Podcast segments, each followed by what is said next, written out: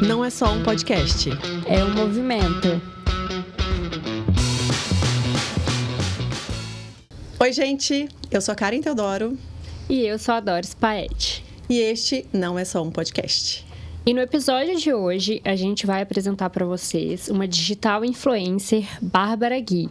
Ela veio de Lagoa Santa, nossa conterrânea. Não somos de Lagoa Santa, mas já nos consideramos de lá. E é uma maravilhosa que a gente fez questão de trazer para os primeiros episódios para compartilhar com a gente um pouco de maternidade, né, de empreendedorismo, vida real, vida, real, vida de influencer. Vida de influ... exatamente. E antes de apresentá-la para vocês, né, eu vou falar um pouquinho sobre ela. Ela é digital influencer, natural de Belo Horizonte. De Belo Horizonte, achei que fosse Lagoa Santa mesmo. Não. Ela é mãe do Pedro e da Helena. Ama moda.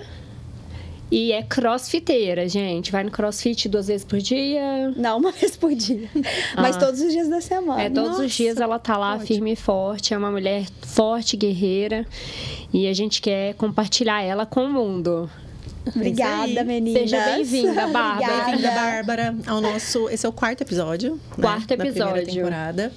E a gente queria. Você quer acrescentar algo em, Não, isso na- mesmo. na sua descrição? Ah, Eu, não, eu falei casada com Felipe. Ah, é falar, verdade. Desculpa, Casada porque com eu tô Felipe. nervosa.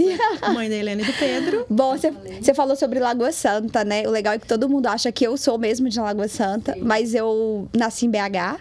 E aí eu me mudei pra Lagoa Santa com os meus pais, eu tinha sete anos. Mas me considero Lagoa Santense. Eu amo Lagoa Santa, visto mesmo a camisa da cidade, não troco Lagoa Santa por nada. Ai, que legal. Olha, eu tô desde 2019, eu já me considero de Lagoa Santa, então É, assim, estamos em casa. Chegamos no mesmo ano, né? É. né Doris? Mas é 2019. interessante isso, porque todo mundo acha que eu sou da cidade, Eu né? achei que fosse. E eu amo tanto Lagoa Santa que pra mim é uma honra, assim. po- Posso ser de Lagoa Santa e tá tudo certo.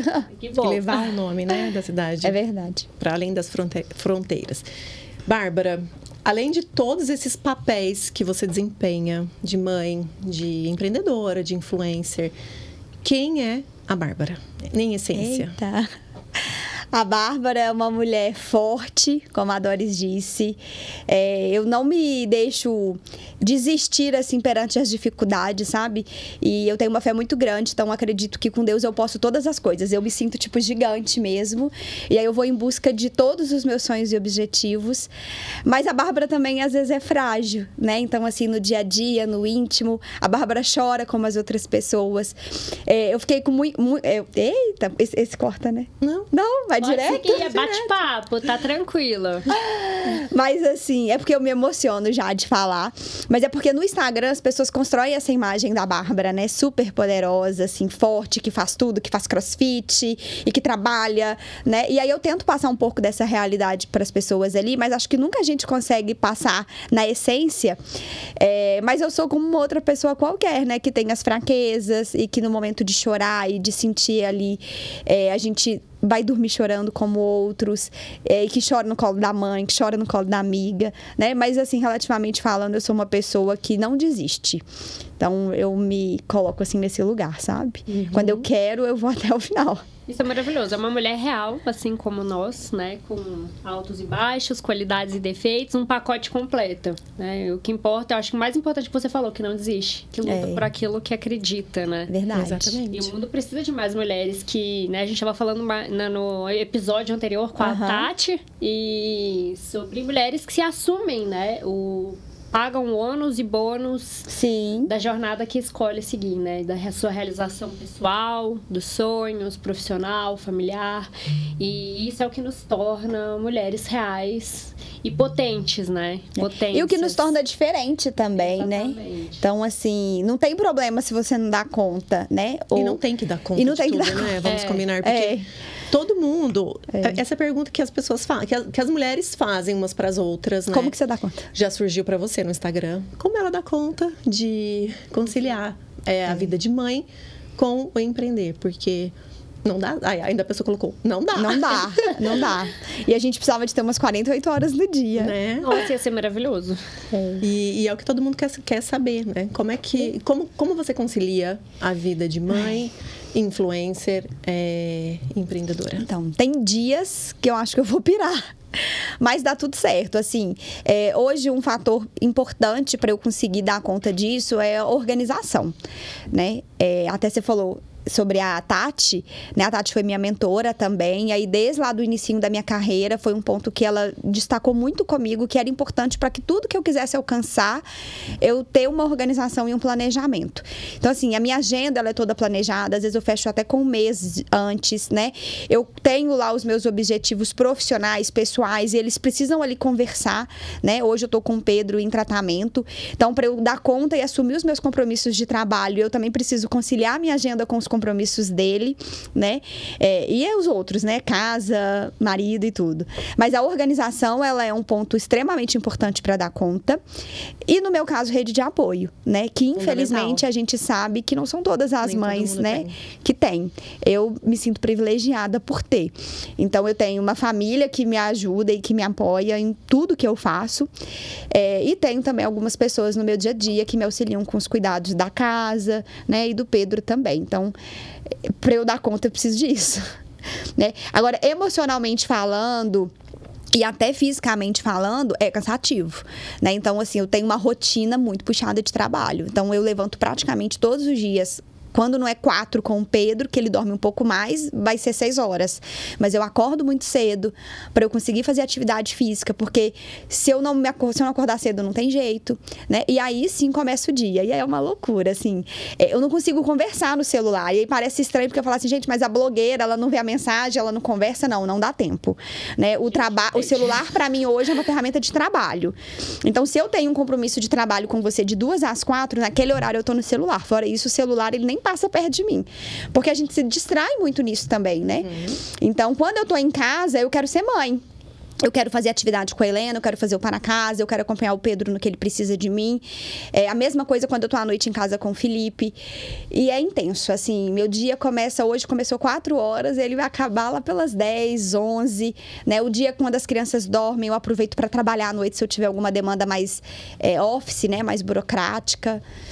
E é isso, assim, a gente paga o preço, né? E a gente que assume várias frentes, que é mãe, que cuida de um negócio, enfim, a gente é. quer exercer, nosso, exercer o nosso papel de esposa também, Sim. né? E ter um tempo para nós, a gente Fazer tem que, jantares. tem que realmente é. viver com presença, é. né?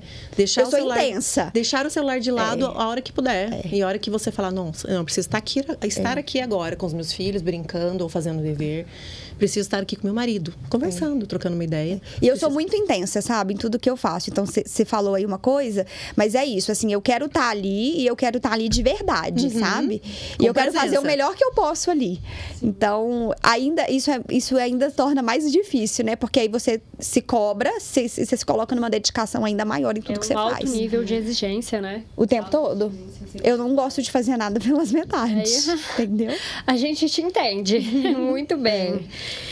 E eu queria que você contasse um pouco pra gente como foi que você se tornou uma digital influencer, como foi essa transição, porque você antes tinha outra profissão, né? Uhum, ainda tem. Né? Ainda tem. né? Detalhe. As pessoas não sabem, mas eu ainda Detalhe. tenho. Detalhe. né? Aí mais um pratinho, mais uma frente é. de atuação, né? E como é para você é, compartilhar a sua rotina com as pessoas, assim, né? A gente estava falando isso um pouco antes da gravação, né? O lado positivo e o lado Sim. negativo. É dessa exposição? Sim, então, para quem não sabia, fica sabendo agora. É, eu trabalhava como corretora de seguros antes da carreira como digital influencer, mas eu ainda atuo nesse segmento, né? A empresa é do meu esposo, então é uma empresa familiar, junto com meu sogro. E nas horas vagas, não, mentira, gente, duas horas por dia eu ainda me dedico a esse negócio com ele. Né? A gente construiu uma carteira, uma carteira de clientes, aonde né, a gente mantém, então tem uma manutenção ali desses clientes. E aí eu me dedico um tempo ainda à corretora, mas não é hoje o meu trabalho principal. Então, por isso que eu já falo da transição mesmo.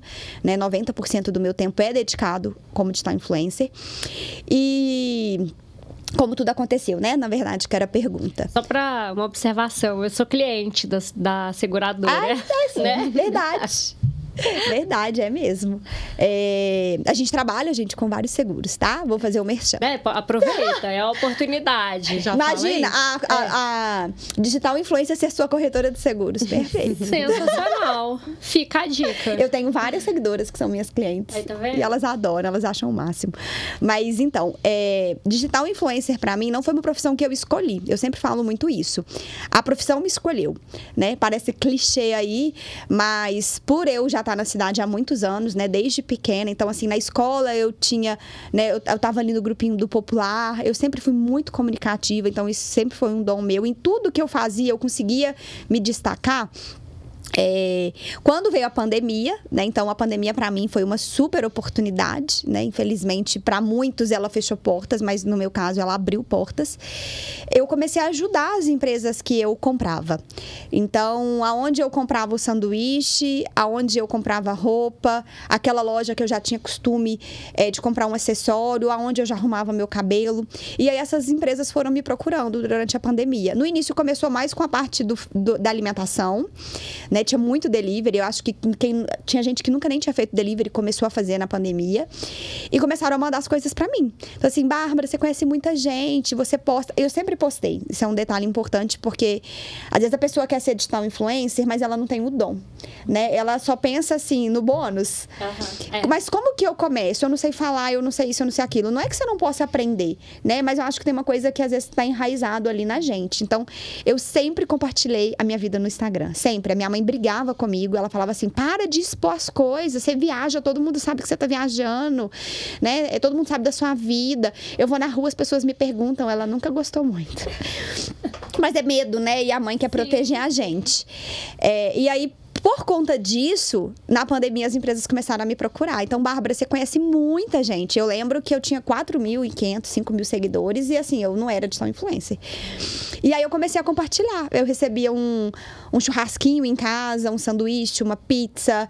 É, a loja que eu já comprava mandava uma peça de roupa como um presente. Você fazia essa divulgação gratuitamente. Gratuitamente, era um hobby, né? Eu tava trabalhando no home office, pela corretora ainda em casa, né? A gente ficou um tempo isolado e aí eu ia recebendo esses presentes e ia fazendo, tipo, recebidos, né? A gente ia pegando as referências das blogueiras grandes e a gente ia fazendo do nosso jeitinho. E aí, de fato, isso foi aumentando esse volume. Então, a gente ficou aí, no primeiro ano de pandemia, é, eu fiquei me revezando mais entre o trabalho na corretora e fazer isso. Foi quando meu esposo, eu sempre, essa é uma história também legal, porque eu sempre gostei de trocar de telefone. E aí, lá em casa, tipo assim, não é o meu e o dele, é o nosso, né? E aí eu falava assim, Felipe, preciso trocar meu celular. Aí ele falou assim, então, agora, esse trabalho seu novo aí, ó, vai ter que te ajudar. Porque se é isso que você está escolhendo como trabalho, esse trabalho ele tem que ser remunerado. Não dá para ficar brincando mais. E aí foi que ele me despertou ali um, um interesse de realmente profissionalizar o que eu estava fazendo. Então Porque foi eu- nesse momento que você entendeu que você poderia é, usar a sua imagem, sua marca pessoal e sua influência. É porque eu tava brincando, né? Eu tava isso. achando lindo ganhar um monte de presente de todo mundo e postando, porque eu tava ganhando um tanto de coisa, as pessoas estavam vendo, estavam comentando, estavam gostando, e ok, mas e aí? Né? É, isso, o que que isso vai gerar, né? Porque eu tava deixando de trabalhar na corretora Uhum. pra fazer uma coisa que eu gostava, mas que não, não tinha retorno financeiro. E não dá pra gente brincar, né? Então, assim, ninguém brinca com o tempo, principalmente, que ninguém tem tempo hoje em Você dia. já estava dedicando tempo, Eu já estava dedicando né, muito tempo já. Então, a assim, isso, a- eu, eu não cheguei a voltar pro escritório depois da pandemia. Eu nunca voltei. Tipo assim, eu só peguei as minhas coisas de volta e o Felipe literalmente deu baixa na minha carteira, porque minha carteira era assinada, eu era funcionária. Não cumpria o horário aposentou. direitinho como todo mundo, não, né? Que a gente tem umas regalias, mas eu era funcionária carteira assinada. E aí ele falou assim: não, então se essa é a sua escolha, se é isso que você quer fazer, eu vou dar baixa na sua carteira, né? Você abre a sua empresa, você vai pagar seu imposto. E aí você vai fazer isso. Mas e a parte financeira, né? É, o que que isso vai te trazer? Não que isso. É, assim, na época, né, ele até falou assim, não que isso vá sustentar a nossa casa hoje, mas isso tem que te trazer alguma coisa, porque retorno financeiro. é, é, tem que tem, é, e é o que te motiva, né, gente, assim também. O- O, Também. dinheiro ele motiva também a gente. E aí, eu. Foi quando eu conheci. Eu já conheci a Tati, mas foi quando eu procurei a Tati de uma forma profissional. Nunca tinha contratado nenhum serviço, né? A Tati Miranda, que também foi mentora de vocês, né? E a Tati fez um planejamento comigo do meu trabalho.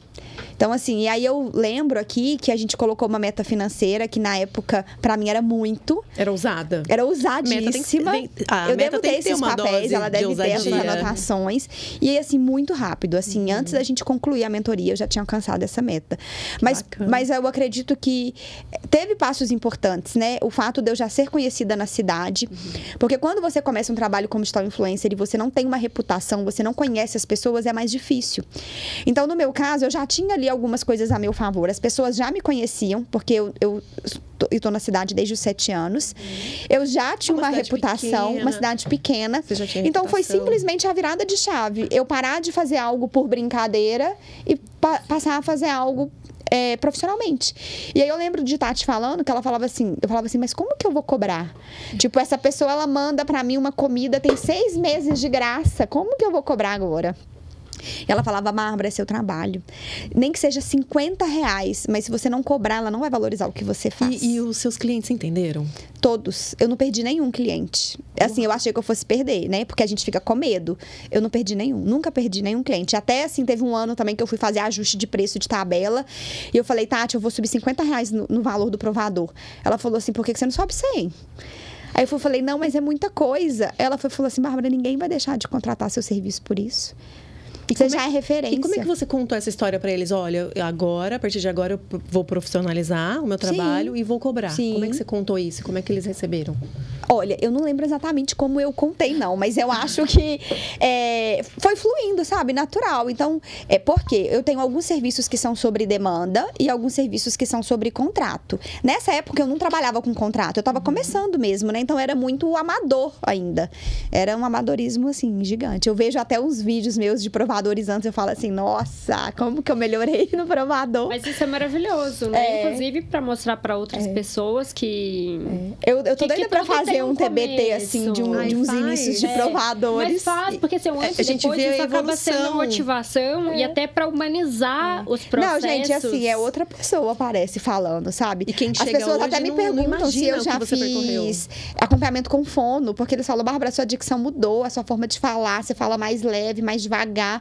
Eu falo, a gente vai aprendendo, mas assim, eu invisto muito em conhecimento, sabe? É, agora, em julho, eu vou para São Paulo participar de uma imersão, onde vão ter vários palestrantes da área da moda, né? Vão ter palestrantes específicos que falam sobre provadores. Então, as pessoas às vezes acham, né, é, que é fácil, que é você pegar o celular e gravar um vídeo. Não é simples, tão simples assim, né? E às vezes o que vai vender, o que vai dar retorno para a empresa, não é só o vídeo, é a credibilidade mesmo, uhum. né? É, você pode ter toda uma técnica e um conhecimento para gravar um provador, mas se você não tem autoridade e credibilidade, de que que adianta, Nada.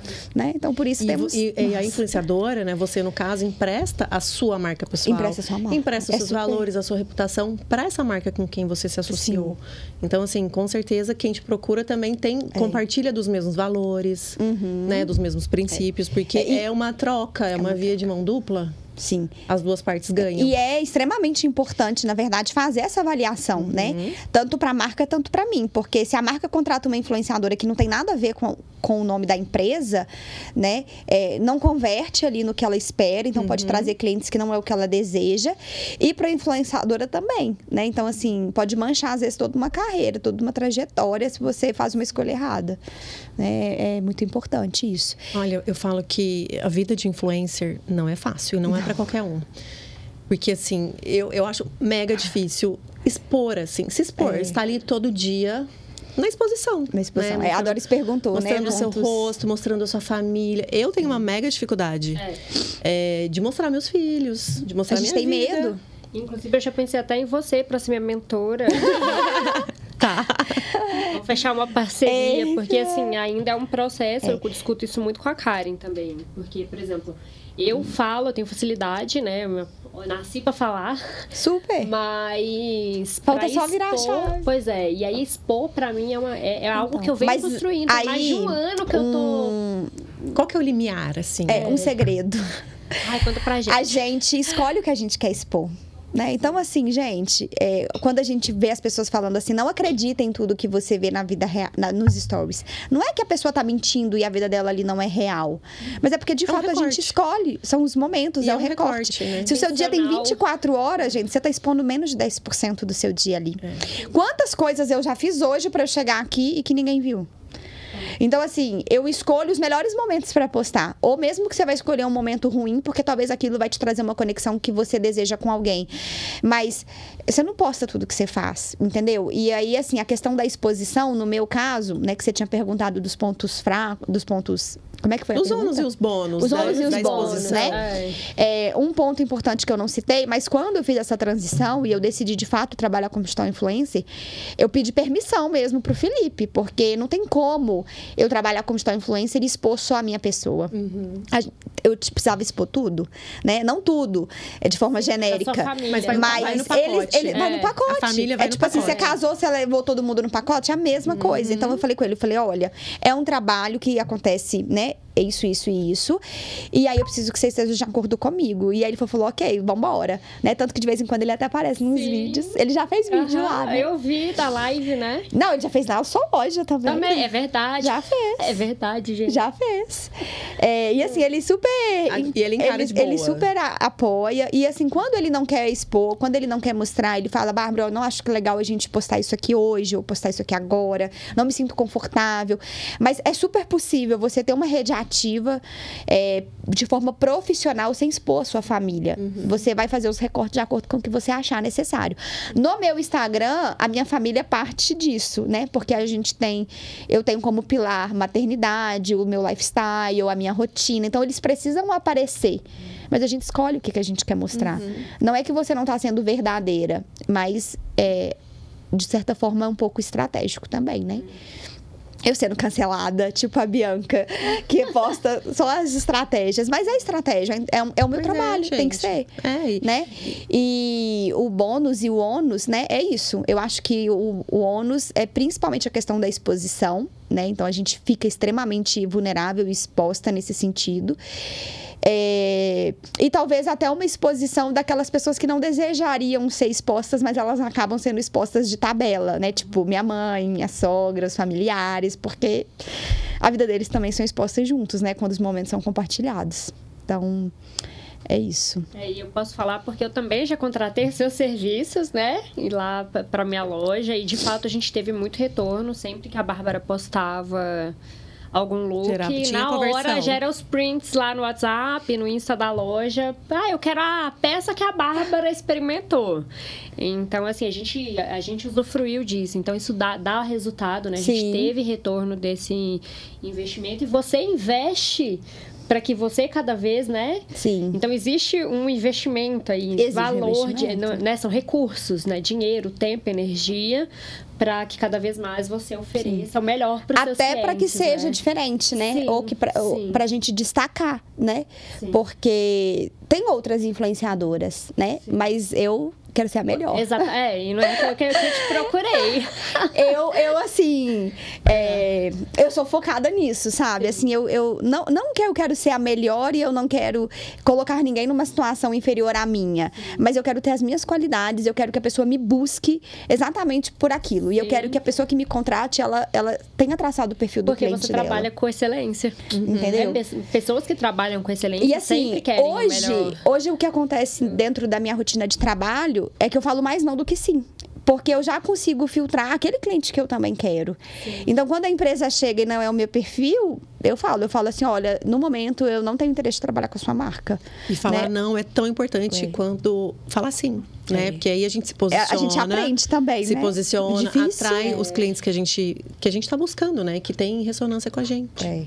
É super importante. Eu- hoje eu falo mais não do que sim. Até pelo ótimo. tempo, né? Que a, a Uhum. gestão do tempo também é outro fator, assim, complicadíssimo. Não dá para abraçar o mundo, né? Não dá. Nossa, olha, essa semana do Dia dos Namorados, se eu fosse quatro Bárbaras, eu acho que eu tinha dado conta de todo mundo. Eu fiz mais de 10 provadores. Nem sei como que eu consegui. É, não, e eu realmente, eu também não sei como é que você consegue, porque eu também não dou conta de acompanhar. Eu tenho preguiça de experimentar roupa pra É. comprar. É. Mas aí isso acontece comigo na vida real. Nossa, gente. Tipo assim, eu já experimentei tanta roupa durante a semana. mas deixa eu te confessar, eu experimento tanta roupa que quando eu vou, por exemplo, ah, hoje eu vou passear com as crianças, sei lá, às vezes você tá no shopping, você vai, quer comprar alguma coisa, eu não consigo experimentar.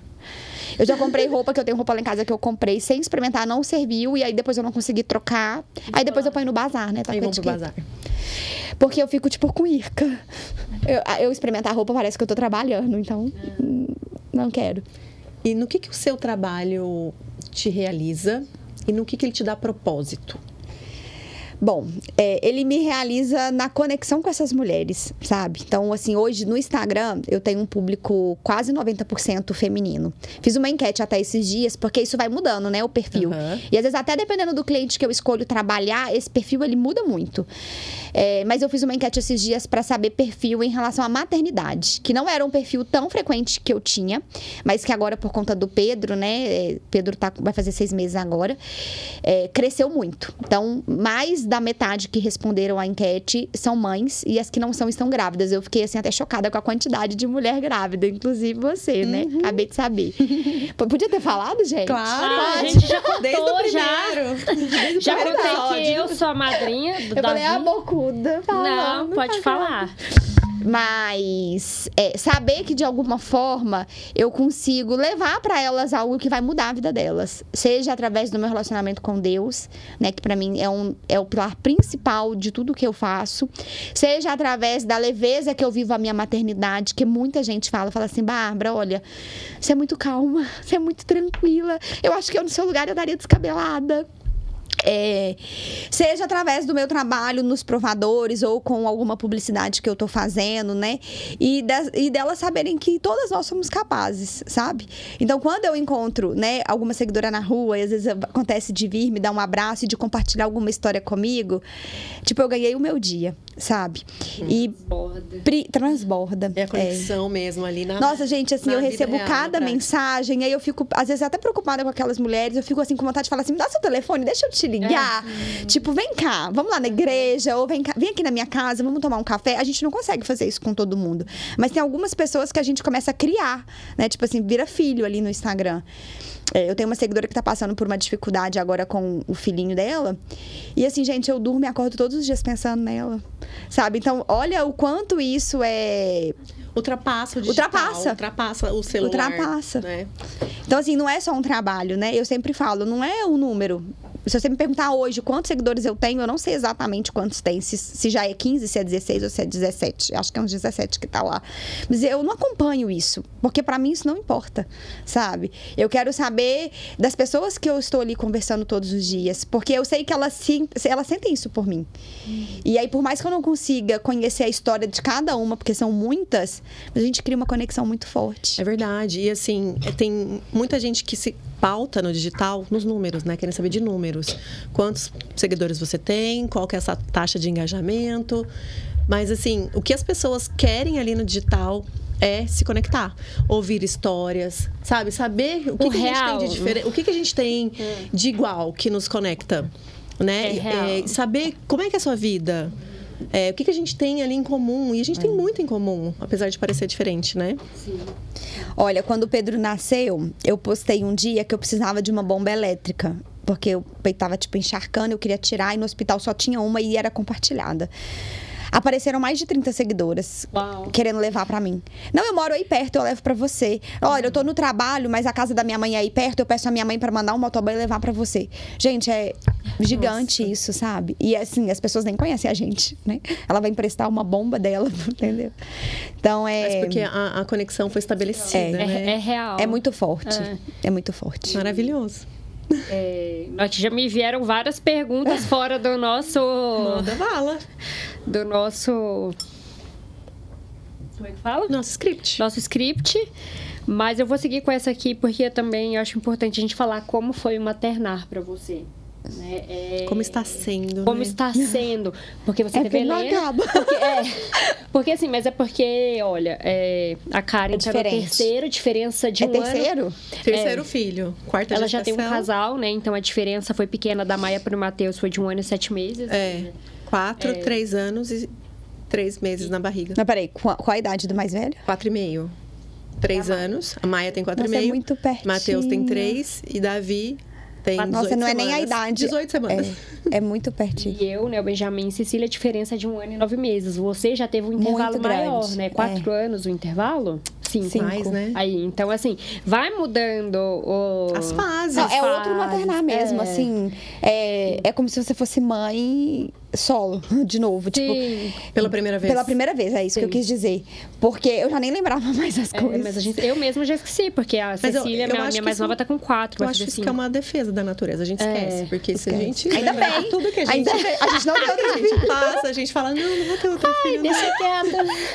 É A São natureza verdade. é as bênçãos da nossa vida, né? E a gente, no, segu- esse, é, no segundo episódio, a gente falou como foi o nosso maternar, né? E assim, cada um tem uma experiência diferente, com o Diferente. maternar. É. Né? Mas aí aqui é o que eu falo assim, é esse maternar da vida real, porque eu, por exemplo, romantizava a maternidade. Então, assim, eu encontrei com desafios que eu não imaginava, mas hoje o que eu percebo é o seguinte: se hoje eu tô aqui agora, nesse momento, fazendo isso aqui, é porque eu tenho Benjamin e Cecília.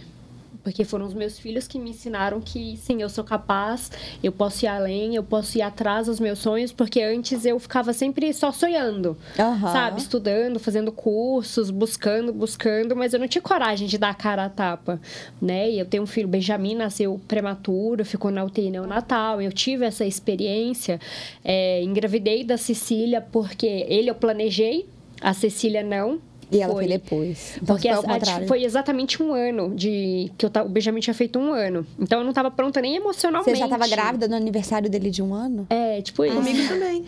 E aí, Gente, vocês são rápidas. foi exatamente por isso que a gente né, quer compartilhar, exatamente porque existem tantas possibilidades, É. né? Tantas coisas assim de alegrias e dores que a gente passa, mas que é possível a gente superar, é possível, né? Principalmente a gente estando com Deus, né? Tendo Ele como nosso nossa rocha inabalável, base. nossa base. E quando eu engravidei da Cecília, eu engravidei no, engravidei no momento que eu tinha descoberto um tumor. Então eu operei Fiz a cirurgia e tirei o anticoncepcional. Mas, ah, na Ah. próxima menstruação eu coloco o anticoncepcional de novo, que era adesivo. Não veio a próxima Nossa. menstruação. Nove meses depois nasceu a Cecília. Então, assim. é, Foi tudo junto, né? tudo junto, muito misturado. E né? foi Você- pesado o maternar? Foi cansativo, muito cansativo. E você deve ter sabe? ficado preocupada, né? Muito preocupada, exatamente, porque eu já tinha passado. A minha primeira experiência foi com o Benjamin. Eu saí do hospital sem o Benjamin. Eu ia fazer Ai, as gente. fotos grávidas, as fotos de Olha, o, o, sair do hospital sem o filho. De é vazias. Eu nem posso imaginar. Então, assim, quantas mulheres não passam por isso que a gente passou, vem passando, né? Desafios da maternidade, porque o que eu falo, assim, o difí- não é difícil ser mãe. O dif- Pra mim, o desafio maior é entender que eu não vou conseguir proteger os meus filhos de tudo, e eu tenho que lidar com isso da melhor maneira possível, e ao mesmo tempo que eles têm o direito de ter a vida deles, de ter as experiências dele, deles, né? E hoje eu já tô passando de para uma fase que eles já têm mais autonomia, eles falam: "Ó, mamãe, tô sentindo isso, quero ir ao banheiro, tô com fome, tô com sono". Quando é bebê, imagina dois pequenos assim, é, uma loucura. Tipo gêmeos. É, tipo isso. Praticamente. Enlouquece. E, e você teve esse tempo, né, de, de É muito planejar, você já tinha feito a sua transição de carreira também, né? Então A gente veio- planejou. Já estava Né, no- no com o momento. seu trabalho estabelecido, Sim, né? Que- é. E acho que era fácil de conciliar, assim, porque o trabalho entrou mais facilmente na vida que você. Desculpa. É, o trabalho entrou mais facilmente Sim. na vida que você já estava levando, conduzindo. É, diferente, assim, só pra vocês entenderem, né, um pouquinho assim do Pedro e da Helena. A Helena, eu engravidei, eu tinha 11 meses de casada. Então, assim, a gente casou, assumimos o risco e eu falei assim, que seja feita a vontade de Deus. Foi tipo isso. e aí, antes da gente comemorar um ano de casado, que a gente tinha uma viagem marcada, eu descobri que estava grávida. E aí foi nessa viagem que a gente anunciou a gravidez pra nossa família. Pra nossa família, não. A gente contou pros nossos pais antes, mas que a gente escancarou a notícia, né? Que eu não tinha nem um ano de casada ainda. Então, assim, a Helena, ela veio muito num momento pra gente de susto. né? A gente não esperava que fosse ser tão rápido. É, a gente ainda estava ajustando a nossa vida como um casal, morando na mesma casa, que é difícil, né? Então, assim, sem romantizar É o uma casamento. a gente, Mas assim, a gente te, eu tive uma criação, meu marido teve outra, e ali a gente tá todos os dias tentando construir a nossa, né? O que a gente quer passar de meu e dele pros nossos filhos. Então a gente não teve tanto tempo assim, porque foi muito rápido mesmo. Na hora que eu vi, eu já estava grávida. É, a gente não tinha ainda é, uma condição financeira estabelecida de forma segura, que eu falo para você falar assim: ah, não, tô tranquila, tá tudo certo e não preciso te preocupar. Então foi desafiador nesse sentido também. Na época, eu não tinha essa rede de apoio que eu tenho hoje, porque a minha mãe trabalhava, né? A minha sogra me ajudava em alguns momentos, mas ela também sempre teve os compromissos dela. E assim, o primeiro filho também, eu acho que eu deixava até ela me ajudar menos, porque eu queria também eu fazer tudo, sabe? Então eu fiquei mais sobrecarregada. Eu fiquei muito cansada na primeira gestação. Eu vejo as fotos é, dos mêsversários. Gente, os mêsversários da Helena. Era outro nível, coitada. Tipo, eu com uma olheira aqui embaixo, só o bolinho, e eu parecendo um defunto e carregando ela no colo, Ai, assim. mas porque você é não é a única, você sabe, né? Você ainda fez mês, mêsversário, eu não fiz, não. Mas assim, eu tava tão cansada, tão exausta. E se você me perguntar assim, como foi a primeira maternidade, foi cansativa. Muito cansativo. Eu só lembro disso, assim, a Helena chorava muito, ela teve muita cólica. Ai, É, ela, teve, ela tinha uma qualidade, assim, que ela dormia muito bem. Ela sempre dormiu bem à noite. Então, a- as madrugadas, assim, eu não posso reclamar. Mas foi cansativo. E, assim, a gente não tinha essa rede de apoio que a gente tem hoje, né? É, e eu acho que a preocupação financeira também, ela acaba que deixa a nossa mente preocupada ali o tempo todo, né? Eu lembro que no dia que a Helena nasceu, o Felipe falou assim: preciso de trabalhar. A gente é autônomo. Então, assim, se eu não trabalhar, como que eu vou pagar as contas? Agora é mais uma pessoa para comer. E eu falava assim: calma, tira uma semana de folga. Ele não tirou. A Helena nasceu, ele não tirou folga. É, mas pela preocupação Uhum. né? Com, com o Pedro foi diferente. A gente se programou, né? Eu queria ter engravidado antes, assim, eu sempre falei que eu queria que eles tivessem uma diferença de 3 para 4 anos. Então, quando eu tivesse quatro anos, quando eu tivesse com a Helena com três, era a minha intenção engravidar para que nascesse com quatro. Só que veio a pandemia. E aí eu não tive coragem, sabe? É, falei, como que eu coloco um filho no mundo sem. a- nem a gente sabe o que, é que vai acontecer, né? E eu sou uma pessoa que eu preciso de pessoas. Assim, o que me move é estar conectada com pessoas. Aonde eu for, eu quero ter gente comigo. Não gosto de estar sozinha, não. E aí as minhas amigas que ganharam neném na pandemia, não podia entrar nem os avós no hospital. Ninguém, gente. É, Você não eu, pode eu ganhei o Matheus na pandemia. você não pode receber visita em casa, porque você vai ficar com medo. E eu falei, isso não é pra mim. Não pode fazer um chá de bebê. Eu falei, como? Meu Deus! Não, eu fiz 500... Logo eu. Fiz 500 festas grávida. é, fiz umas 10 sessões de foto grávida. E, eu falei, nossa, não, e quero. maravilhosa. Cada sessão que você fazia, Fiz- eu uma fiz umas bonita 10, do umas que a 10 outra. sessões. Mas assim, é, eu falei, não quero ter... O que foi, gente? Ah, não sei, aí. Ah, tá. Eu falei assim, não quero ter o Pedro na pandemia, né? Assim, não sabia que era o Pedro ainda, mas assim, a gente decidiu esperar. E aí, quando as coisas foram acalmando, eu falei, Felipe, agora é a hora. E aí, engraçado que a gente tomou. é, decidimos isso. Eu e uma amiga, a gente planejava ter filhos juntas. Aí a gente foi no mesmo dia no médico. Tiramos o contraceptivo, planejamos, né? Os, os planos não são nossos, a gente sabe, né? Que eles vêm do Senhor. Mas assim, a gente planejou, assim, idealizamos essa maternidade juntinhas mesmo. E aconteceu? Aconteceu, só que a Camila engravidou mais rápido do que eu. Acho que ela Gêmeos, no primeiro né? mês ela engravidou gêmeos. Chama Pedro, o mais velho. O, o mais velho não, né, gente? Eles são É. Chama o Pedro e Luísa.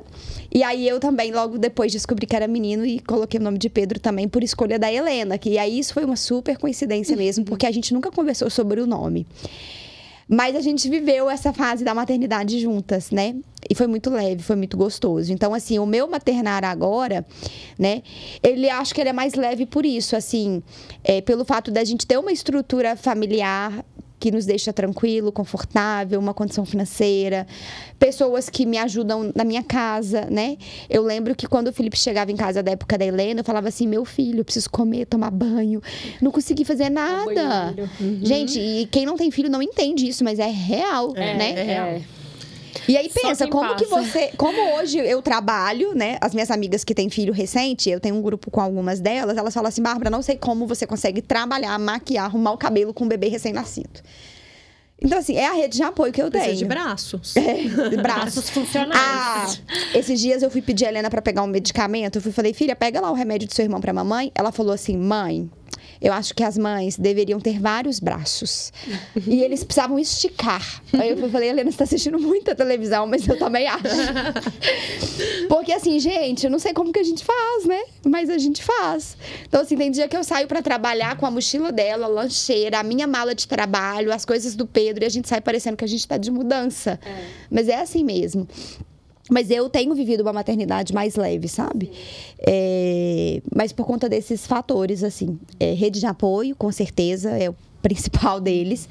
Né? Acho que a própria estabilidade financeira nos permite isso, né? Outra fase da nossa vida hoje.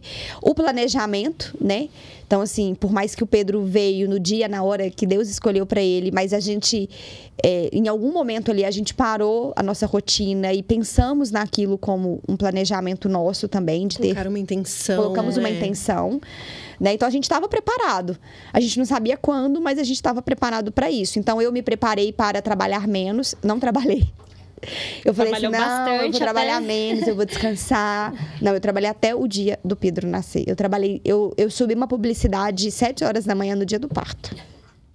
E aí eu já tava, tipo, no caminho do hospital. Mas é porque eu sou assim, gente, não tem jeito, isso me move. Eu sou intensidade, 220, né? é. É. E Eu eu sou uma pessoa, Doris, que se eu assumo um compromisso com você, eu só não vou se eu estiver doente de cama. Porque eu acho uma falta de respeito tão grande quando você marca alguma coisa com alguém e aí você simplesmente. Ah, eu não posso ir porque eu tô com dor de cabeça, sabe? É, não é que eu não me assim, permito. Porque eu não estou afim de ir. Ou porque não tô afim, ou porque, sei lá, aconteceu uma coisa. Mas a gente precisa avaliar isso, sabe? As pessoas hoje, elas cancelam os compromissos, é, eu acho, de forma, assim, muito banal, sabe? E eu sou muito comprometida com as minhas coisas. Então, assim, se eu falei pra você que eu ia te é, garantir uma publicidade até o dia 10 daquele mês, até o dia 10 daquele mês, minha filha, eu tô lá. Tanto que eu trabalhei todos esses meses, né, é, passando por várias intercorrências pessoais. Mas aquelas empresas que eu assumi o compromisso, eu fui Isso, lá. isso é trabalhei. profissionalismo, viu, Bárbara? Que assim, não é tão fácil de se encontrar por aí, né? É. Porque quando você assume compromissos profissionais, né? Tem uma empresa, tem uma pessoa te contratando e depositando a confiança dela no seu trabalho, assim você honra também, né? Mas- O que você entrega. Sabe o que eu penso? É, eu penso assim, se eu trabalhasse CLT, sei lá, fosse gerente de uma empresa e tivesse minha carteira assinada, eu não posso faltar ao meu trabalho por qualquer motivo. Ou tipo assim, ah, eu estou com um problema com o meu filho em casa, minha mãe adoeceu e aí hoje eu não vou. Não posso, eu preciso de um atestado. No meu caso, é pior, porque eu não posso dar um atestado para mim mesma.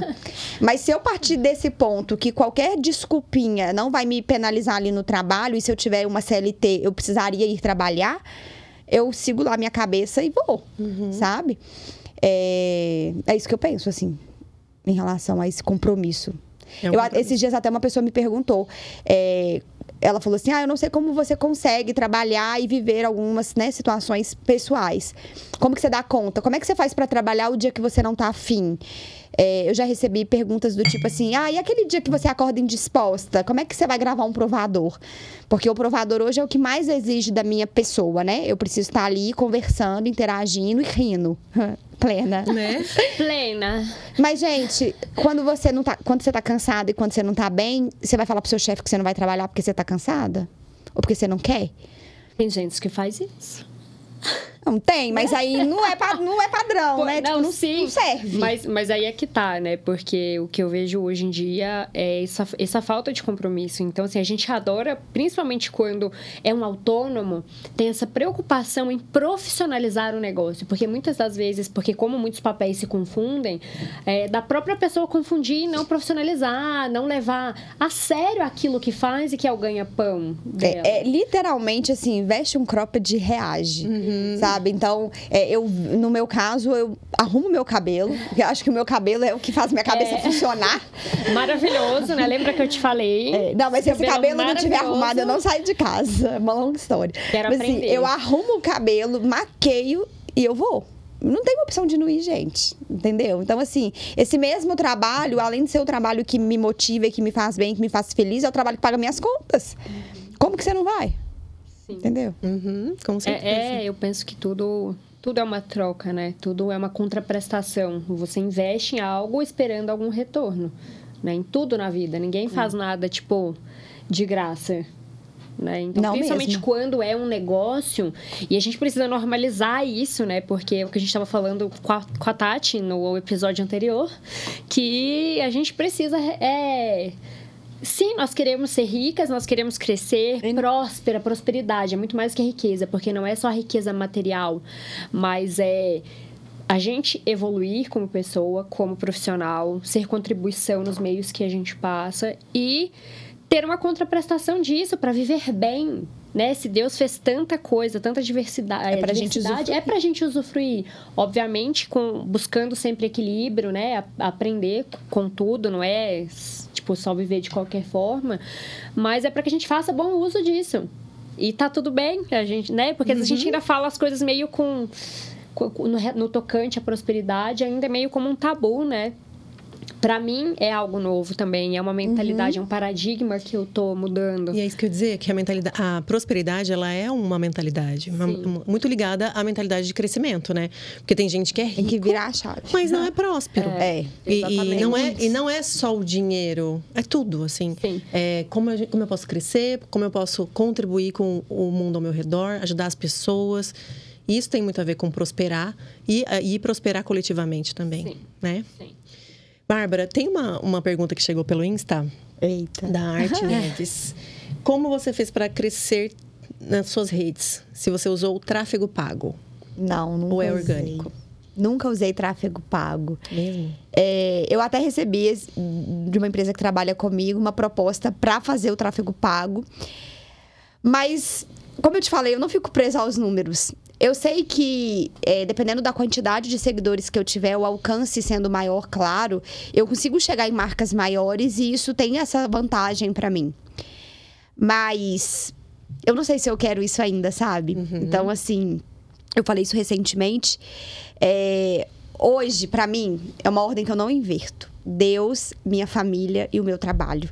E eu crescer no meu trabalho vai me afastar da minha família. Então, assim, todas as vezes que eu penso em algo que eu vou fazer no meu Instagram que vai me colocar um nível acima, eu penso se eu realmente quero subir esse degrau, porque eu não Nesse sei. momento, naquele Porque eu- momento é. da vida. Sabe? Quando eu engravidei do Pedro, eu tava numa. Acho que eu tô ficando rouca.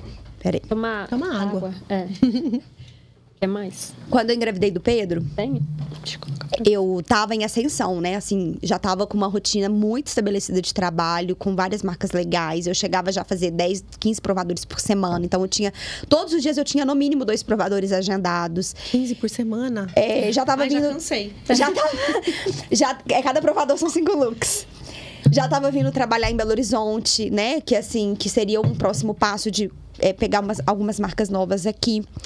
Mas é, isso me custaria tempo, né? É, por mais que tal- vai aumentar tudo, claro. Aumenta a sua visibilidade, o seu engajamento, aumenta a sua renda financeira. E aí eu engravidei. Eu estava planejando engravidar, então eu já sabia que isso ia acontecer em algum momento. E aí eu fui, pus o pé no freio e falei, não, agora não. É, E aí eu penso isso todos os dias, sabe? O quão precioso pra mim é levar os meus filhos na escola. Acompanhar o Pedro, gente, em todas, em todo o tratamento dele. O Pedro tem hoje é, terapias múltiplas todos os dias. Tem dia que ele faz terapia duas vezes por dia. E eu tô do lado da minha casa, né? Então, na rua da minha casa tem um shopping, que é onde eu tenho um número bom de clientes, que eu não gasto cinco minutos da porta da minha casa para chegar nesse shopping. É, então, assim, o tráfego pago, ele vai aumentar o meu alcance, né? E ele vai entregar o meu conteúdo para outras empresas e, e, para outras pessoas. Isso vai me surgir uma demanda. E eu não, não consigo atender essa demanda hoje. É, ao menos que eu abra mão de, de onde eu estou. Mas eu não sei se é isso que eu quero ainda, sabe? Então, assim, eu não fiz por opção. Se eu precisar fazer, eu vou fazer. Eu acho que é uma excelente oportunidade. Eu acho que dentro do Instagram a gente tem várias ferramentas e várias formas de crescer. E se elas existem, é pra gente usar mesmo Exato. né? É, Mas é, a minha escolha nunca foi utilizar assim também por isso, sabe? Então, É, os seus 18 mil seguidores São todos foram orgânicos. alcançados com geração de conteúdo. Geração de Muito conteúdo. É, é, assim, eu até falei, né? Quando eu comecei como digital influencer, eu já tinha 4.500, mais ou menos, 5 mil seguidores. Eu acho, tá? Eu, eu devo, devo Uhum. ter algum print no celular.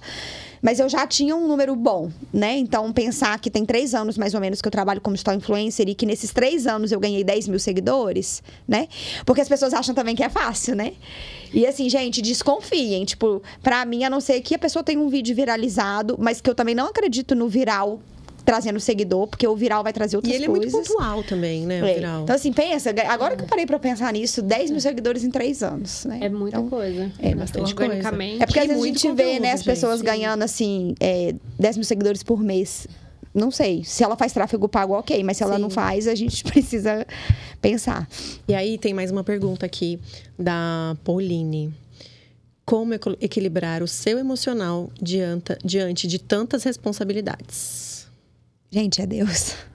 Né, assim, eu falo todos os dias com inúmeras pessoas. É, se não fosse Deus na minha vida sendo meu tudo, eu não estaria nem aqui. Eu tava lá em casa chorando. Porque, assim, problema todo mundo tem, né? Todos nós temos. E o meu problema, ele não é maior nem menor que o seu. Ele só é diferente. Mas, diante de todas as dificuldades que uma pessoa passa enquanto mãe, enquanto esposa, enquanto dona de casa, porque os mesmos problemas, gente, que você tem na sua casa com a, com a pessoa que te ajuda, é, o marido que esqueceu a toalha na cama. O meu não faz isso, mas é porque veio um exemplo. Eu, eu quem faço isso lá em casa, eu que esqueço a toalha na cama. Mas, sei lá, você vai brigar com o marido porque ele esqueceu a toalha na cama. Você tá estressada porque ele chegou mais tarde do horário que ele combinou. É tudo a mesma coisa. Né? No- a- na vida da digital influencer não é diferente. Mas é, Deus é o que nos sustenta ali diariamente, né? Então, é, emocionalmente falando, ele que me sustenta mesmo, assim, se não fosse, não estaria aqui. E eu fiz terapia há muitos anos, assim, hoje eu não faço mais, até inclusive preciso voltar. Mas eu não, não, não faço mais. Preciso fazer. E terapia e Deus. É, é, Deus acima de aproveitando o gancho, é, uma das nossas perguntas, né? Como é a sua relação com ele, com o nosso pai? E como foi? Você já nasceu num lar cristão? Não. Houve- você foi converteu? É. Bom, Como é? então. Você falou tudo, né? Nosso pai. Então, Deus é pai pra mim, sabe? Ele, é, eu passei a enxergar ele nesse papel, né? De alguém que era distante, porque eu não nasci num lar cristão, que eu falo evangélico, né? Minha mãe, meus pais eram católicos quando eu era pequena, mas eu sempre estava dentro da igreja, mas eu não tinha relacionamento. Então, assim, eu sabia da figura de Deus, mas nunca tinha tido uma conversa com ele. E aí, quando a gente fala uma conversa, é um bate-papo mesmo, né? Tipo assim, Senhor, tô aqui, ó, vem cá conversar comigo que E eu tô gente, e a precisando. gente tem esse canal Abafado, direto com é. ele. Tipo assim, tô abafada, preciso falar. É, e isso eu fui adquirindo aos poucos e com relacionamento diário, né? Então, assim, eu trabalhava numa loja. Eu trabalhei nessa loja por pouco tempo. E aí eu falo assim que hoje eu tenho certeza que eu estive naquela loja, acho que foi uns dois, três meses só. Apenas, apenas não, né? Porque foi tudo. Mas para que uma pessoa chegasse a mim e falasse do amor de Deus na minha vida. Ai, meu Então, assim, eu era gerente. Eu não, a gente vai chorar, não vou chorar. Ai. Não, gente, a maquiagem. Mas assim, eu trabalhei nessa loja por pouquíssimo tempo. É, foi um dia que caiu uma chuva aqui em Belo Horizonte, na Savassi, que os bares, inclusive, a, a água chegou a, tipo, tampar meio, meia rua. Chegaram na porta da metade, assim, dos restaurantes e dos bares aqui na Savassi. E essa pessoa ficou presa comigo dentro da loja. Olha. Ela tava indo Providencial. ela tava indo fazer uma compra do vestido de noiva dela. E eu era gerente da loja na época. E a gente ficou, tipo assim, duas horas esperando a chuva passar. E aí ela foi me contar sobre o casamento dela, né? E aí o casamento dela, ele era desde o dia que ela conheceu o noivo, a tudo que estava acontecendo era a mão de Deus. E aí Ai, eu fiquei assim, sabe quando você ouve a pessoa falar que seu olho fica brilhando e que você fala assim, será que essa história existe mesmo? tipo, filme, novela. E aí ela falou, ela falou assim, Bárbara, Deus é tudo na minha vida. E aí eu tenho uma célula na minha casa, dia tal, hora tal, e eu queria que você fosse para você conhecer. Eu fui embora falando assim, gente, eu quero isso para mim, porque ela falou de um amor algo tão grande que eu nunca tinha ouvido ninguém falar e de uma forma leve, gostosa, pura, que eu não conseguia pensar em outra coisa. Que lindo. Foi lindo. Ela é minha madrinha de casamento hoje. Olha! É Ai, que lindo. uma amiga super querida, que é a T. E, e aí, a partir dali, eu. Aí, assim, né, é o traço da personalidade, né? Eu sou uma pessoa que eu tomo uma decisão e eu vou. Então, assim, eu nunca, nunca pensei em não ir. Sim. Era uma sexta-feira a célula, tipo, sei lá, 8 horas da noite. Eu morava lá em Lagoa Santa. Eu vinha mais de um ano pra célula na casa dela Olha. uma célula de mulheres. E aí, logo depois que eu fui pra célula, eu me decidi converter a Cristo re- real, né, oficial. É, me batizei, e aí depois, né, o meu esposo, na época, a gente era noivos, foi com a gente, foi conosco pra igreja, frequentamos algumas outras células, né? E aí eu me converti aqui em Belo Horizonte. É, a palavra convertir é, acho que é, às vezes, para quem não tá inserido mesmo dentro, né, do contexto, às vezes a pessoa pensa assim, ah, mas o que que é a conversão, né? A conversão nada mais é do que você assumir ali mesmo o seu, o seu caminhar, né? Não quer dizer que você mudou, é, a gente muda, mas como que a gente fala isso, gente? Crer e confessar. Isso. Mas é porque eu quero, eu quero que as pessoas entendam que, assim, gente, Deus sempre fez parte da minha vida. O que mudou foi a forma que eu decidi caminhar. E é por isso que a gente fala com, é, de converter, né? É como se você fosse fazer uma conversão quando você vai virar para direita ou para esquerda, né? E aí talvez eu tava andando ali num caminho que para mim era sem Deus, né? Não que ele não existisse, mas ele não se fazia presente. Acho que é isso. Tal- ele não se fazia assim, ele- presente. Ele, está sempre lá. A E- gente que decide estar Isso. com ele ou não. Então, Isso mesmo. Foi quando você decidiu mesmo estar com ele. Isso. E, e estabelecer esse relacionamento íntimo. E aí, a partir desse momento, tudo muda, né? Então, assim, as nossas escolhas, elas passam a ser diferentes. A gente começa a entregar mesmo a Deus todas as nossas aflições, os nossos problemas. E aí, Ele vai trazer essa direção pra gente. É uma conversão real. É, então, assim, eu fiquei muitos anos aqui em BH por conta dessa minha amiga, por conta da célula e das pessoas, né? É, eu não sei quantos anos tem exatamente isso, gente. Mas... Hum, que- uns oito anos. Não sei. Olha. Eu sei que eu me batizei no dia do meu aniversário. Hum, E foi o mesmo dia que o Felipe me pediu em casamento surpresa. Foi lindo! Não, gente, foi assim um dia para ficar na memória, porque eu acordei cedo, a gente foi pro batismo, era meu aniversário. Aí lá na igreja o batismo era tipo. Era em datas específicas. Então foi realmente algo do Senhor para que fosse no dia do meu aniversário. Hum, Foi uma sincronicidade. E Total. aí eu tinha uma amiga que batizou junto e ela ficava assim, mas hoje o seu dia vai ser muito especial. Não Ai, acabou. Ela já Deus. sabia, né? Não acabou, não acabou, não acabou. E eu falava assim, não, amiga, eu sei, é meu aniversário. O Felipe fez uma festa surpresa, que eu jamais imaginei que ele fosse fazer. E aí ele me pediu em casamento. Uau. Foi tipo assim, o dia 13 O de dia pra dezembro. ficar na memória. Pra ficar na memória. Então, assim, é, e aí o relacionamento com Deus, ele é diário, né, Doris? Então, assim, e a gente não pode deixar de ter porque ele esfria. É. Então, assim, durante a minha caminhada, eu já tive momentos de estar mais fria com Deus nesse relacionamento. É, e aí, é, é uma coisa, assim, real, que acontece muito. Às vezes, quando a gente precisa, né? Ou quando a gente está passando por um momento difícil, a gente vai lá e lembra dele, né? É, e isso aconteceu comigo algumas vezes. Então, assim, eu já tive momentos de estar muito próxima de Deus.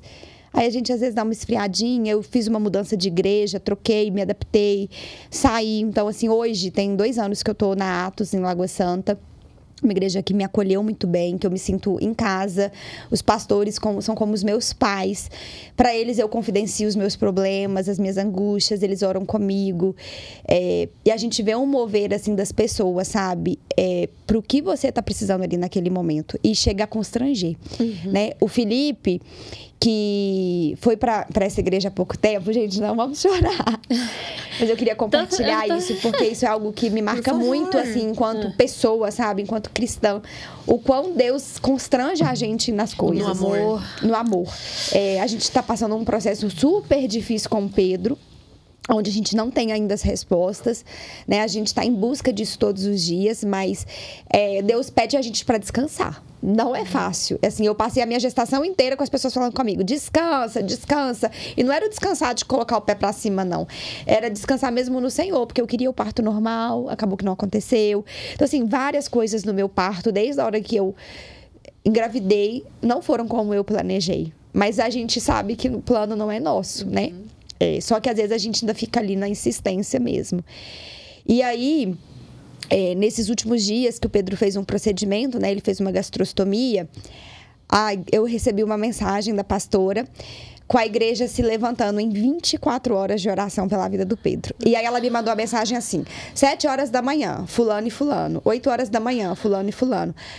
Era os horários 24 horas, durante a madrugada inteira, durante o dia inteiro. Durante 24 horas, eles cobriram Pedro em oração. Então, assim, para mim, isso chega a ser constrangedor, sabe? De falar assim, o que eu tenho feito pelo outro? O que eu tenho feito pelas pessoas que convivem comigo? que essa pessoa que às vezes nem me conhece, por um pedido do pastor ou por um apelo da igreja, ela acordou na madrugada do sono dela para orar pelo meu filho, sabe? Então, assim, viver o amor de Deus para mim é isso, sabe? É você é fazer pelo outro, é você de parar, de olhar o que você quer e pensar no outro, sabe? Então, assim, e é isso que eu tento fazer na minha rede social, sabe? Às vezes com o meu trabalho, com o provador, é, isso pode não ser tão tão perceptível, né? Mas no meu contato humano com a pessoa daquela loja, com a funcionária, eu, eu sempre tento parar para ouvir as pessoas, para conversar, para saber se está tudo bem, o que eu posso fazer por elas, para fazer o dia dela mais feliz. Ah, porque às vezes ela só quer conversar, ou ela só quer um abraço, sabe? E eu sei o quanto isso muda a vida da gente, sabe? Ah, é isso. Tô emocionada. É.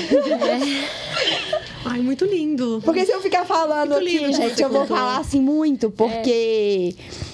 É, eu já falei, mas se, se eu tô aqui é porque Deus permitiu que eu tivesse, mas que eu tivesse não presente e aqui linda, assim, bela, maquiada e arrumada, mas permitiu eu estar em pé. É Sabe? E eu converso com pessoas todos os dias que falam assim, Bárbara, eu não sei como que você consegue trabalhar. Mas eu nem penso nisso mais, eu só vou. Porque Deus falou para mim que não era para eu parar. Eu renunciei tudo. Eu falei, Deus, pode tirar tudo de mim se o Senhor quiser. Eu não faço mais nenhum provador. E Ele sabe que é o que eu mais gosto de fazer. E Ele mandou eu voltar. Ai, vou chorar. Eu fiquei dois meses sem gravar nenhum provador por obediência a Deus. Porque ele falou que eu precisava cuidar do Pedro e que eu, era para eu parar tudo. Então, assim, é, se eu tô voltando agora, não é porque. É, não, não foi a minha decisão, sabe? É, foi Deus falando comigo que eu precisava pelo meu filho, para eu trazer condição e qualidade de vida também para ele. Porque hoje vindo para cá eu falei isso, né? É, com, a, com a pessoa que veio junto comigo. Eu fui, falei, Dani, eu não quero nenhum real do meu trabalho, nenhum lucro, nada. Se eu conseguir trabalhar e eu conseguir pagar tudo que o Pedro precisa, eu tô feliz. Sabe? Porque é caro. Você proporcionar terapias todos os dias é Sim, caro. É caríssimo. Você ter uma pessoa, uma enfermeira é. te ajudando todos os dias é caro, né? Então, mesmo que talvez eu não esteja bem por dentro, né? Que a gente às vezes está dolorida, sofrida e tá ali calejada daquele processo que a gente está vivendo, é, eu vou e eu vou com o meu melhor sorriso, porque o meu outro melhor sorriso tá lá em casa me esperando. Né? Gente, quando eu chego em casa, eu vejo aquele menino rindo. Acabou. Ah, ele é muito Ele é muito, ele é muito e assim, risonho. Assim, eu tenho... mãe fe... Uma mãe feliz, os filhos é. estão ah. felizes. Se a mãe está é. feliz, realizada. É os filhos também estão. E a terapia. Eu falei que eu preciso voltar para terapia, mas é porque de fato eu sei que a terapia pode me ajudar muito. Mas não é terapia, mas é terapêutico. O esporte, para mim, hoje funciona Sim. dessa forma. O, o meu trabalho funciona nesse papel. Então, assim, eu acho que se eu não sair de casa para trabalhar, mesmo que seja uma hora ou duas horas por dia, ou fazer a minha atividade minha atividade física vai ser muito mais pesado, sabe? Vai ser muito mais difícil. É, a pessoa que me ajuda em casa, ela falou assim para mim, quando eu não tava trabalhando, né? Ela falou assim: Bárbara, é incrível, assim, tanto que a sua fisionomia muda o dia que você trabalha. Parece que você é outra pessoa. Porque aí eu fico elétrica, né? Que eu sou agitada e tal. E aí eu maqueio, tô arrumada. Mas ela fala assim: minha filha, vai trabalhar. Vai trabalhar vai, que eu fico com o Pedro. Eu preciso que você vá trabalhar. Porque eu não dou conta de você com essa cara, não. Porque a gente deixa, às vezes, o problema é, tomar conta da gente, né? E aí, se você começa a viver o problema, só o problema, só o problema, só o problema, você se entrega. Não tem jeito. E não tem como Deus atuar, né? E eu acho muito importante frisar essa parte que você falou, que tem muita gente que, que não conhece esse amor de Deus. É. A gente Mas é não confiar, conhecia. né? Esse amor que constrange. O amor que constrange, não é o amor humano. Porque o amor humano, muitas das vezes, vem com condições. E a, A gente... gente ama quem a gente quer. É, então, então assim... É o amor do tipo ágape, amor Ágape. ágape, do tipo de Deus. E é tudo isso mesmo. E dá vontade de apresentar. Eu, eu tenho vontade de apresentar isso para todo mundo, porque pra gente isso é novo, né? É da forma que a gente está conhecendo a palavra, né? Da nossa conversão. Esse relacionamento é, íntimo. Uma seguidora numa caixinha de perguntas um dia me respondeu assim: por que, que toda vez que você vai no culto, você posta que você tá no culto? Eu falo assim, filha, de alguma forma Deus vai te atrair nesse lugar. Porque quando eu tinha célula na minha casa, há muitos anos, não foi essa última célula, é, quando a célula era só de mulheres com essa minha amiga, eu já tive várias pessoas que foram na célula porque achavam legal, porque achavam bonito.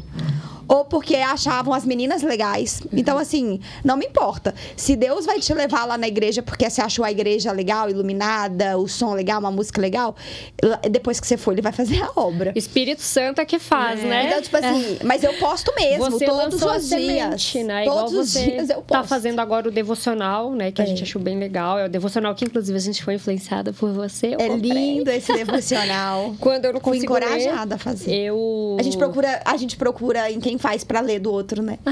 Já aconteceu comigo.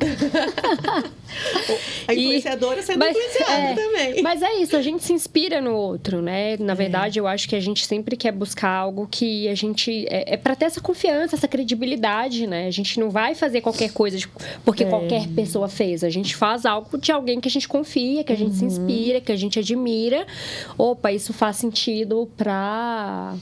Pra minha vida também, então eu vou fazer. Então eu, eu falo assim, é um trabalho de formiguinha, né? Porque é, é isso que eu falo, que você falou de, de Deus, né? Às vezes ah, você lança a semente, mas outras pessoas Que vai fazer. que vão colher, né? E é sensacional, porque por isso que, que eu também me eu, eu fico eu bugo assim, porque isso pra mim é maravilhoso. A minha missão nessa vida é ser contribuição. Eu tô me encontrando ainda. Tem uma, uma, longa, uma longa jornada pela frente. É, amo conectar com pessoas também. Já mandei mensa algumas mensagens para você algumas vezes aí nesses últimos tempos, né? é, sobre o Pedro. E a gente, eu quero ver outras mulheres bem felizes, Sim. realizadas, né? Como a frase da Karen: quanto mais mulher Rica no mundo. Ricas. E prósperas, Quanto né? mais mulher rica e próspera no mundo, melhor. Amém. Então a gente quer ver as nossas parceiras felizes, né? Outras, não só nossas parceiras mulheres no geral, né? Então a gente vê isso aqui como uma ferramenta de comunicação, de, de chegar até a pessoa que às vezes, poxa, tá passando por algum desafio parecido, ou fala, opa, eu não tô sozinha, ou ela, como ela tá superando tudo isso, porque ela é uma mulher de verdade. E o compartilhar Deus nas redes sociais, é, você falou do devocional, né? Eu sempre fiz devocional, gente. Assim, acho que tem mais de sete anos que eu tenho o hábito todos os dias de. de eu sempre acompanho, eu compro um livrinho devocional sempre, né? Eu sempre troco, não- nunca é o mesmo. Apesar de que esse desse ano tá, assim, maravilhoso. Eu acho que ele tem uma linguagem muito fácil. E até para que eu compartilhasse na rede social, ele foi perfeito, porque ele é muito claro, né? Na forma de falar. Então talvez eu compre o mesmo ano que vem. É. Ou eu escreva o meu próprio devocional. Ai, por favor, Quem sabe? já queremos. Quem sabe? É, Mas foi um direcionamento de Deus pra mim é, de compartilhar. Porque assim, eu sempre compartilhava uma mensagem alea- quando eu. Não é nem quando eu gostava, mas assim, quando eu sentia vontade, eu compartilhava. Mas eu nunca tive isso como uma rotina. Né? É, e aí, esse ano, eu falei que eu iria compartilhar, né? E Deus sempre me trouxe um chamado é, para... Não é, não é um chamado, eu acho que é um chamado geral, né? Eu acho que a- o nosso chamado principal enquanto cristã é esse. De levar a palavra para outras pessoas. Mas, assim, em todas as vezes que eu me encontrava é, buscando do Senhor algo, Ele falava assim para mim a sua, você precisa usar a sua influência para o reino. Você precisa usar a sua influência para o reino. Isso nunca deixou de vir na minha cabeça. Mas eu tinha vergonha. Não sei por quê. Ó, a gente A gente- falou gente disso também. no. Gente, é. tá, mas por quê? Por quê? Entendeu? É. Aí você fala assim: ah, mas você tem vergonha, Bárbara? O meu trabalho, por que, que eu faço o provador? Por que, que eu faço a publicidade para outra empresa? Por que, que eu tô lá todo dia nos stories falando da minha vida? E para falar de Deus eu tenho vergonha, sabe? Por que que isso, por que que isso é, é difícil? É, porque talvez isso vai dividir ali as pessoas, ou porque talvez as pessoas não, não vão ter opiniões é, parecidas, né? E aí eu te, falei, vou quebrar isso, eu, eu vou fazer. E aí eu comecei assim, de uma forma bem singela. Eu, eu postava só a minha paginazinha do devocional, né? Eu sempre faço as minhas marcações. E eu só postava a página. Aí quando o Pedro, né, adoeceu e aconteceu, começaram a acontecer algumas coisas com ele, é, eu fiquei mais sensitiva deixei Deus me usar mais. E aí eu comecei a falar algumas coisas nos stories sobre os devocionais. Aí, de forma muito pontual, porque não era todo dia que dava para gravar e tal. E aí eu assumi um compromisso comigo recente, deve ter um mês, um mês e pouco. Que toda terça-feira eu vou fazer um vídeo devocional. E, gente, ainda, ainda com muita vergonha, tá? Porque assim, não sei. É, eu acho, eu, eu, acho, não, tenho certeza, é coisa do inimigo mesmo. Porque ontem, é. ontem eu fiz um vídeo do devocional, era meio-dia. Eu passei o dia inteiro tentando postar o vídeo e o vídeo não carregava. Não subia. Não subia. É. Eu postei o vídeo do devocional, acho que quase 10 horas da noite. E aí eu quase desisti de postar, porque eu falei, ah, eu não vou postar mais, porque eu era para ter postado de manhã. Quem é que vai ver o devocional do dia de noite?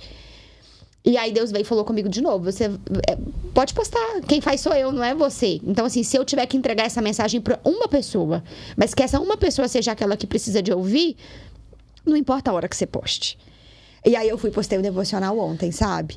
É, então, assim, são coisas que vêm acontecendo todos os dias comigo em relação às minhas seguidoras, as pessoas que trazem para mim as histórias delas e que eu falo assim, ainda bem que eu tô fazendo sabe? Porque eu não preciso mudar a vida de todo mundo, mas se eu conseguir mudar de uma todos os dias, são 365 pessoas no final do ano. Uhum. Que eu não teria mudado, ou eu não mudei nos últimos anos que eu não fiz isso, sabe? Uhum. É... Então, por isso. A pena, né? Valeu se a pena. tocar uma gente. por dia. Valeu a pena. É, Se a gente sair de casa com um compromisso de todos os dias falar de Deus para alguém, é. já valeu a pena. Porque e, ontem você não fez nada. E, e, a, e, a, gente, como cristãos, a nossa, nosso papel é ser testemunhos de Cristo. Né? Testemunhas, levar a palavra. É, inspirar as pessoas Sim. nesse estilo de vida do cristão que é leve, que é, leve. Que é divertido, é. que é de servir, que é de amar. E busca o equilíbrio, né? Uhum. E, e, detalhe que a, a, a, santificação ela acontece no processo, né? Só o fato de você Sim. aceitar Jesus ou frequentar uma igreja vai te tornar perfeito, porque é. a gente nós somos um espírito que tem uma, temos uma alma e habitamos num corpo. Esse corpo é temporário e os desejos da carne, né? É, ele existe e sempre vai existir.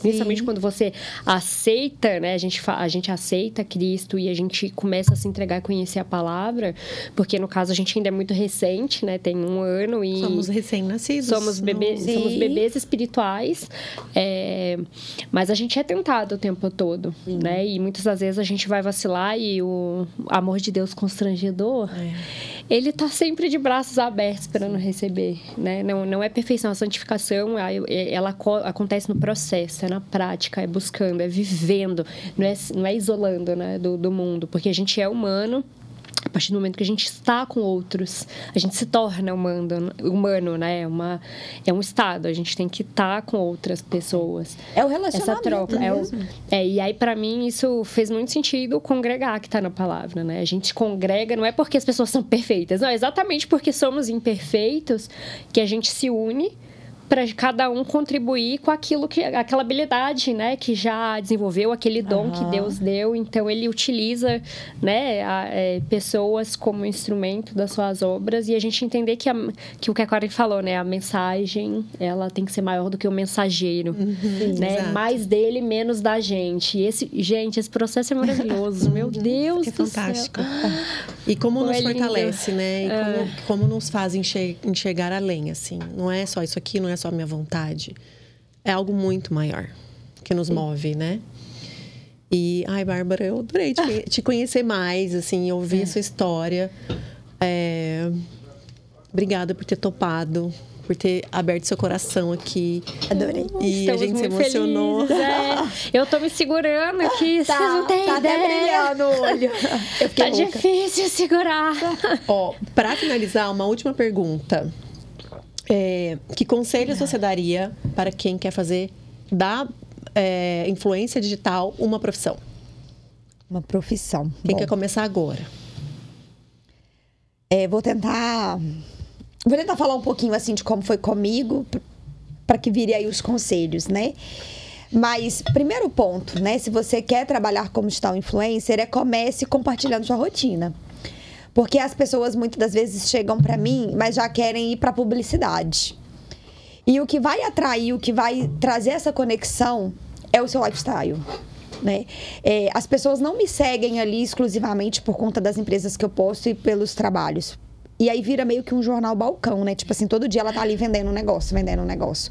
Por isso que a gente às vezes expõe um pouco da nossa vida, né? Uhum. Para trazer essa conexão. Eu acho que isso é com qualquer negócio que você decida hoje colocar na internet. Você pode ter uma clínica de dentista, uma clínica odontológica. Se você quer atrair clientes através daquele perfil de Instagram, não dá para você postar a sua imagem pronta da Porque sua clínica. Porque as pessoas querem conhecer o quem está por trás daquilo o ali. CPF, né, que está por o trás CPF, do CNPJ. Exatamente. São pessoas, São a gente, pessoas. E, e até por conta disso mesmo do celular, né, a tecnologia trouxe isso. Eu quero entender até para saber se é o perfil, né? Se é. eu me conecto com esse profissional então, ou não, assim, se faz eu sentido acho que o primeiro ponto é você começar compartilhando o seu dia a dia, né? É, de forma intencional, claro, mas que você comece compartilhando e para que você passe virar a chave, né, para o profissional e para conseguir trabalhar com marcas e empresas, seja sempre profissional. É, nunca aceite fazer no coleguismo, sabe? Porque a sua colega, inclusive, ela, vai, ela precisa entender isso que é importante para você e ela precisa ser um. Eita! Ela precisa ser um incentivo para que você faça da forma correta, sabe? É, sai de perto daquelas pessoas assim que querem as coisas na troca, sabe? Barganhar, é, né? Barganhando, na permuta. Gente, é. você paga a conta com bolo que com você roupa. recebe na sua casa, com roupa, sabe? Então, assim. Com recebidos. É, a, a, gente tem que se valorizar. O que eu vejo muito do mercado como digital influencer é outras influenciadoras que não se valorizam. Eu vejo influenciadoras aí, às vezes, cobrando 100 reais para fazer um provador. Filha, não paga a sua gasolina. Verdade sabe? O tempo que você sai da sua casa. A maquiagem. A maquiagem. Né? Né? A então, produção. assim, você não faz uma maquiagem profissional todos os dias. Mas eu gasto um vidro de base por mês. Uma base custa 100 reais. Minha base dura 5 anos. A minha vence. eu gasto um vidro por mês de base. Eu maqueio todos os dias e tem dia que é mais de uma vez. Então, assim, é os bastidores que as pessoas não, não, não veem e às vezes nem contabiliza. Tipo, a digital Sim. influencer que passa 100 reais uma publicidade, ela não contabilizou é. isso. Mas aí é o que é o que, que eu falei agora mesmo, porque você trouxe a profissionalização do negócio, independente hum. de qual seja, a importância de você ter o quê? Um planejamento, entender quais é. são os seus custos, o que te onera, a sua, a sua, o seu ponto de equilíbrio, até mesmo para fazer a precificação. Porque o que eu percebo na nossa sociedade é uma tendência a querer, as pessoas quererem colocar preço no serviço dos outros, serviços e produtos. Mas é geralmente quando é o dela, ela aí a conversa não, não, não flui da mesma eu maneira. Minha casa, gente. Eu tô deixando meus filhos, meu marido, meu conforto. Eu falo assim, ó, é esse aqui, se você e, não quiser. E eu acredito que isso também aqui vai ser esse meio também da gente aprender a valorizar o, o trabalho, o serviço da outra pessoa. Ninguém tá fazendo o que tá é. fazendo à toa, né? Tipo, não, porque eu não tenho mais nada para fazer uhum. da minha uhum. vida, eu vim aqui fazer, é. entendeu? Não. Existe um investimento de tempo, de conhecimento, uma preparação, de, de recursos, ferramentas e por aí vai. Principalmente mulheres como a gente que se dedica tanto. Eu tenho certeza que você né, tá sempre fazendo curso. Esse de julho é apenas mais um dos milhares que você já fez uhum. e que você pretende fazer como a gente. Então tudo tem um curso, custo por trás. Então, obviamente que quanto mais a gente vai se qualificando, Vai é proporcional o seu valor, o seu, valor. E o seu preço. E o que eu percebo às vezes é a dificuldade das pessoas perceberem o valor porque elas querem o que você tem para oferecer, porque elas acreditam, confiam, você tem credibilidade e autoridade, mas não querem pagar o preço. É né? Ah, e mas assim, eu, né? É, e tem questão, justificativas. A questão de pagar o preço, a gente ainda tem tempo? Sim. é. A questão de pagar o preço, é, eu aprendi que às vezes o meu serviço ele não é para todo mundo. Sim. Porque quando acontecia isso comigo, assim, de uma empresa me pedir um orçamento e eu achar que a pessoa já falava assim: olha, eu tô começando agora, eu acabei de abrir a minha empresa, é pequenininha, né? Aí ela já vinha assim com várias coisas. E aí, na hora que você passa o preço, a pessoa fala: então, é, você faz de alguma outra forma, né? E tal. E aí eu fui, falei: eu aprendi a falar não. Uhum. Porque assim, não que é, ela não possa me contratar, Mas aquele não é o momento. Sim. Então, assim, que ela às vezes se consolide no mercado, que ela espere um tempo para que depois ela volte em mim. E aí, pensando no meu lado como influenciadora, eu quero que ela me deseje, sabe? Então, eu também quero que ela tenha o objetivo de falar assim: eu vou conseguir contratar a Bárbara. Então, eu vou ficar aqui, ó, esse mês inteiro, e aí, mês que vem, eu chamo a Bárbara para vir. Eu quero, eu quero que elas tenham esse objetivo também. É, por mais que eu tenha vontade hoje de fazer todas as empresas que me procuram, tem empresas que realmente não têm condição porque está começando, né? E eu até tenho a possibilidade do recebido, né? Eu não...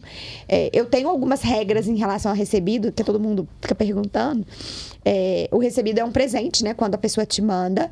E é uma, uma porta que eu sei que eu abro para um influenciador, para uma empreendedora pequena, para uma marca.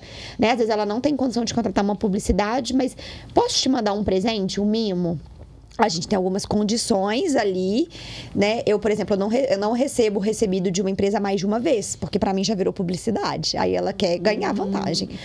Mas eu faço, né? No meu tempo, te- ela não pode me exigir certas coisas que o meu cliente pode me exigir, mas eu consigo ali, de certa forma, colocar a empresa dela um pouco em evidência, né?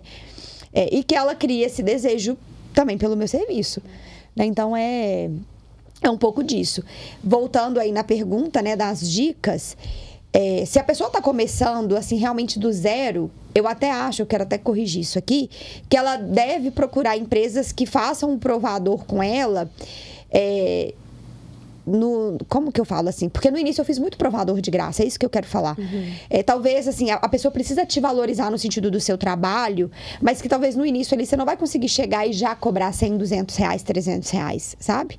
Tudo tem um começo. Tudo tem um começo. E aí, da mesma forma que quando você abre uma empresa física, sei lá, você vai abrir uma loja de roupa, você gastou 100 mil para você abrir uma loja de roupa, quando você vai abrir o seu negócio na internet como digital influencer, você não vai gastar 100 mil para abrir, porque a internet está ali gratuitamente. Mas você vai gastar seu tempo. Então, o seu investimento no início, ele é de tempo. Eu não sei se foi isso que essa pessoa quis perguntar. Mas aí, no início, você vai na loja da sua amiga, fala, olha, eu posso gravar um stories aqui? Posso fazer um provador? Tem outras formas também, não precisa de ser só no Você vai provador. criando oportunidades, né? Mas aí você vai criando. Então, assim, aquelas marcas, uma coisa que eu sempre fiz. Então, assim, todos os lugares que eu ia, gente, eu dava arroba. então, assim, eu vou sentar aqui agora na lanchonete da esquina, no café. O café é super bem lotado, o café é lindo. Claro que eu vou dar o arroba lá pro café. E isso é estratégico, porque Entendeu? você Porque- abre, cria oportunidades ali, ganha visibilidade, dá visibilidade para marcas e já começa um diálogo Isso, com aquela marca. porque aí o que que acontece? A pessoa precisa ver ali no seu perfil que você está sendo movimentada, Uhum. né? Que seu perfil não tá parado, porque se eu não tenho cliente no início, o que que eu vou postar? Então, digamos que de manhã eu vou na, na- nada é publi, tá? Você tá pagando tudo. Então, digamos que no início você foi na academia, aí na hora do almoço você almoçou no restaurante, de tarde você foi na loja da sua amiga comprar uma roupa e de noite você levou seu filho na natação. Marca o arroba de tudo que você fizer. Porque aquilo ali vai passar a ser tão constante que daqui duas semanas alguém vai falar assim comigo, com você. Como que faz pra você vir aqui na minha empresa? Eu acompanho você nos stories, eu adoro o que você posta. E aí eu vi que semana passada você teve num café, queria que você viesse no meu café também. Entendeu? É uma super dica. É um bônus. É muito quase uma olha, mentoria. É uma mentoria, gente. Mas é, é uma forma, assim, de você começar é, é, mais crua, né? Quando você não tem tanta credibilidade, autoridade, você tem que construir isso. Exatamente. E é importante a gente falar, né, dos começos. Porque geralmente a gente fala do desenvolvimento da chegada. É. Assim, tipo, quando a pessoa já tá ali, né? E tudo tem o começo, não é? Você já não começa já num, num nível alto, né? A gente Tem começa um pequeno, passo né? de cada Sonha vez. grande, começa pequeno. É, eu lembro que quando eu comecei, eu gravava tipo um, dois provadores por semana. E aí eu postava assim, provador da semana. Hoje é provador do dia. Provador da- do período. É, agora, período- né? Da manhã, É, da período tarde. da- do- né? É. Bárbara, quero te agradecer por ter Obrigada. aceito o nosso convite. É, eu não te conhecia pessoalmente, né? Gostei muito de te conhecer de verdade. E, bom, espero que se- esse seja o primeiro. Sim, De outros que virão, Que a gente né? volte Com para falar também outros assuntos. Com certeza, porque, obrigada. né, isso aqui foi pouco, Tá todo lindo. tempo, todo tempo é, é pouco, né? É, a gente falou muito tempo? Acho que Mais de uma hora. mais de uma hora. É três tá mulheres vendo? juntas. Né?